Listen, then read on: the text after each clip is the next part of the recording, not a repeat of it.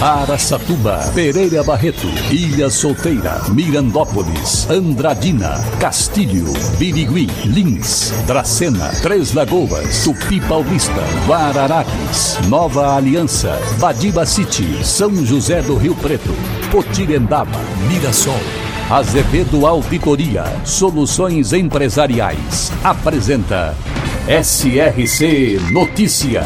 A informação para mais de 3 milhões e meio de ouvintes. Apresentação Marcelo Rocha.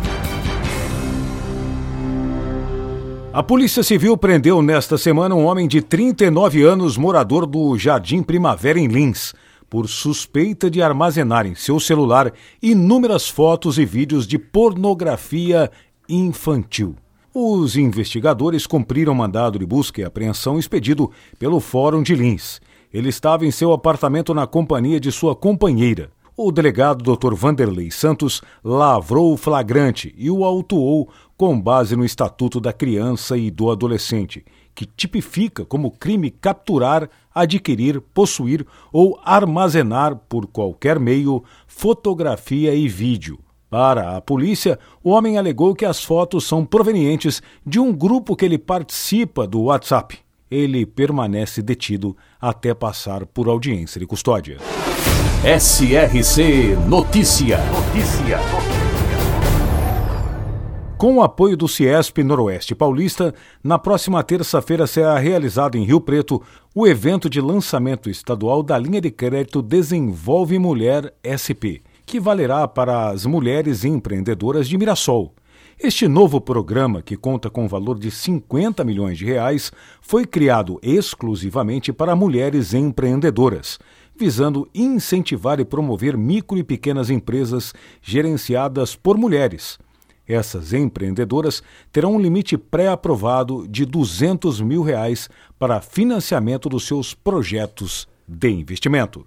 Os bairros Santo André e Jardim Morumbi serão os próximos atendidos pelo Mutirão da Limpeza, ação da Prefeitura de Três Lagoas de combate ao mosquito Aedes aegypti. De 2 a 8 de maio, a campanha disponibilizará caçambas para auxiliar os moradores com o descarte correto de materiais e resíduos que possam vir ser criadouros propícios eh, e a proliferação do mosquito Aedes aegypti. É, e também de escorpiões. Precisamos realmente fazer a nossa parte nesta guerra contra a dengue.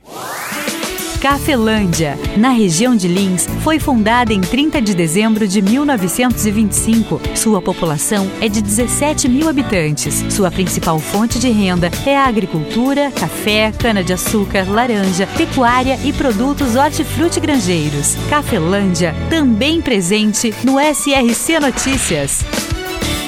E agora Tupi Paulista é notícia, repórter Eduardo Costa. A Secretaria Municipal da Saúde de Tupi Paulista está vacinando um novo público-alvo contra a Covid-19. Lembrando que é necessário ter o esquema da primeira e segunda dose completos com intervalo de quatro meses. O novo público-alvo são pessoas com 18 anos ou mais, gestantes e puérperas, profissionais da saúde, imunocomprometidos com 12 anos ou mais, diabetes mellitus, pneumatias, hipertensão arterial, insuficiência cardíaca, cardiopatas, doenças neurológicas, síndrome de Down e outras síndromes genéticas, doença hepática crônica e obesidade mórbida. Lembrando que há necessidade da apresentação da carta médica comprovando os problemas de saúde citados. O horário de vacinas é das 8 às 10 e meia da manhã e das 13 e 30 às 16 horas no Centro de Saúde Dr. Kanji Kawamura, na sala de vacinas.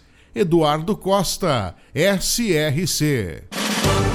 Para empresas inteligentes, Azevedo Contabilidade e Soluções Empresariais. Serviços de contabilidade e auditoria com profissionais com experiência nas áreas de gestão empresarial. Rua Bandeirantes 1438, fone 18 31 17 4500. Escritórios em Araçatuba, Bauru e São Paulo. Acesse azevedo.cnt.br. Azevedo Contabilidade e Soluções Empresariais. Há 28 anos oferecendo serviço de qualidade. Nosso compromisso é com o seu sucesso.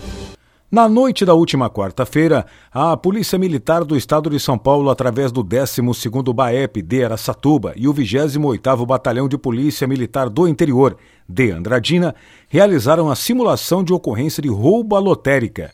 A ação ocorreu no Oeste Plaza Shopping e contou com o uso de munições de festim, granadas de efeito moral, além da explosão controlada de um veículo em via pública. As avenidas e ruas adjacentes foram interditadas para que os trabalhos de simulação, o objetivo da ação foi proporcionar ao efetivo policial dos dois batalhões a integração e o treinamento para ocorrências ultraviolentas, que exigem resposta rápida e, claro, apropriada para o combate ao crime. E uma idosa de 74 anos foi vítima do conhecido golpe do Dom Juan, praticado na internet. Teve um prejuízo aí de 5 mil reais. A vítima registrou o boletim de ocorrência na noite de quarta-feira no plantão da Polícia Civil de Araçatuba, que já investiga o caso.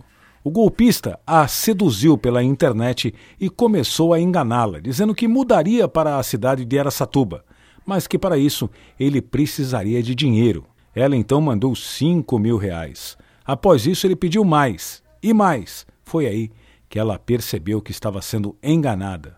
A gente sempre fala por aqui, né? Pessoal, muito cuidado, muito cuidado com esses golpes da internet. Marcelo Rocha, SRC.